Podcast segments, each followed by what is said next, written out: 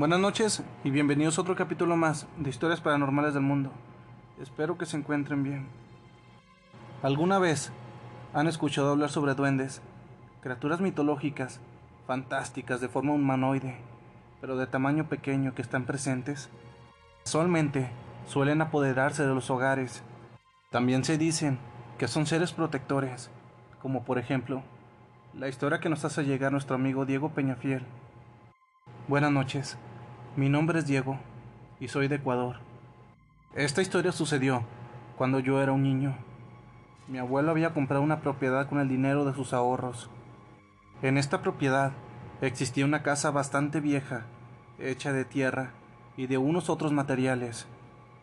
Mi abuelo contaba que a primera vez que fue, él fue a esta casa escuché una voz en su interior que parecía de un niño pequeño.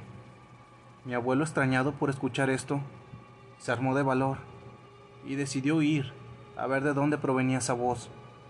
Al entrar a la casa, la voz continuaba susurrando palabras extrañas, hasta que de tantas palabras pudo entender lo que decía. Él contaba que esta voz le decía que se fuera, porque esa propiedad tenía ya un dueño. Mi abuelo empezó a hablar con aquella voz y le decía que él había comprado esta propiedad y por lo tanto él era el actual dueño. Mi abuelo le pidió que abandonara el hogar porque ahora le pertenecía a él. Pasaron los días y mi abuelo continuaba yendo a su propiedad para realizarle algunos arreglos, ya que el lugar se veía bastante descuidado.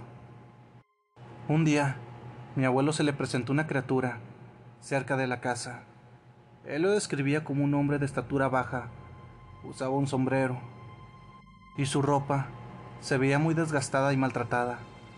Sus zapatos eran negros y usaba una chaqueta muy vieja de color gris.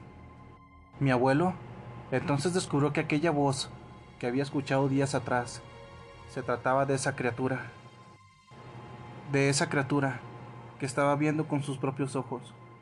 Este ser le dijo a mi abuelo que en la casa que existía en la propiedad le pertenecía y mi abuelo no podía destruirla ni realizar cambios en ella, porque entonces tendría graves consecuencias.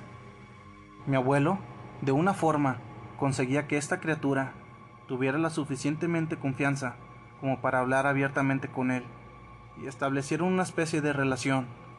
Habrían prometido que mientras mi abuelo cuidara la casa, esta criatura, este ser, también cuidaría de él, como una forma de agradecimiento. Actualmente, dicha casa sigue en pie, a pesar de que se ve bastante desgastada. Es muy sorprendente que aunque sigan pasando los años, no se haya destruido. La propiedad, de igual forma, se encuentra muy bien, gracias al cuidado que le da mi abuelo. Mi abuelo dice que mientras él mantenga la propiedad segura y la casa se mantenga intacta, todo irá bien.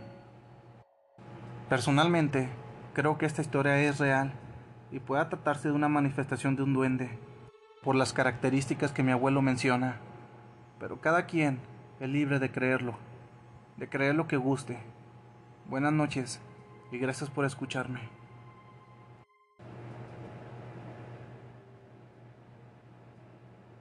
La siguiente historia me la manda Dewant. Vengo a contarte una experiencia paranormal que tuve ayer mismo. Yo voy a la escuela secundaria diurna número 4. Una vez, la maestra de tecnología nos había contado que esta escuela había sido construida sobre un panteón, debido a que esta antes era un monasterio. Al principio no le creí, hasta apenas ayer. Estaba en clase de tecnología platicando con un amigo mientras hacíamos nuestro plano para un proyecto.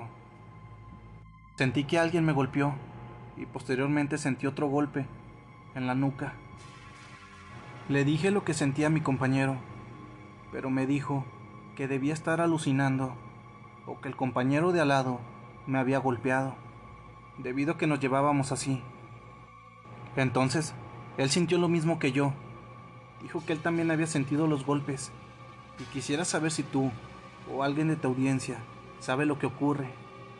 Cabe mencionar que apenas murió mi mascota y he estado blasfemiando hacia Dios y le he llegado a decir groserías imperdonables a Dios.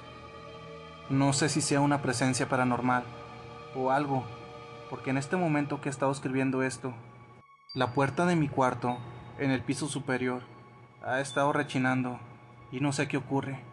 Necesito ayuda. Porque creo que arrastré a mis amigos en esto. Incluso veo cosas que no están ahí, sombras y personas arrastrándose, pero no sé qué ocurre. Si hay algo en lo que te pueda ayudar, yo te voy a contactar por el correo electrónico en el que me hiciste llegar esta historia de Juan. Y si hay alguien en la audiencia que también te pueda ayudar, que me pueda contactar a mí, yo te haré llegar las cosas para que dejes de pasar por lo que estás pasando en este momento. Si estas historias te gustaron, te invito a seguirme y que actives la campanita para que no te pierdas nada de nuestro contenido. Si tienes alguna historia que contarme, te dejaré mi correo electrónico en la descripción. También te dejaré mi Facebook en la descripción. Que estén bien y que pasen buenas noches.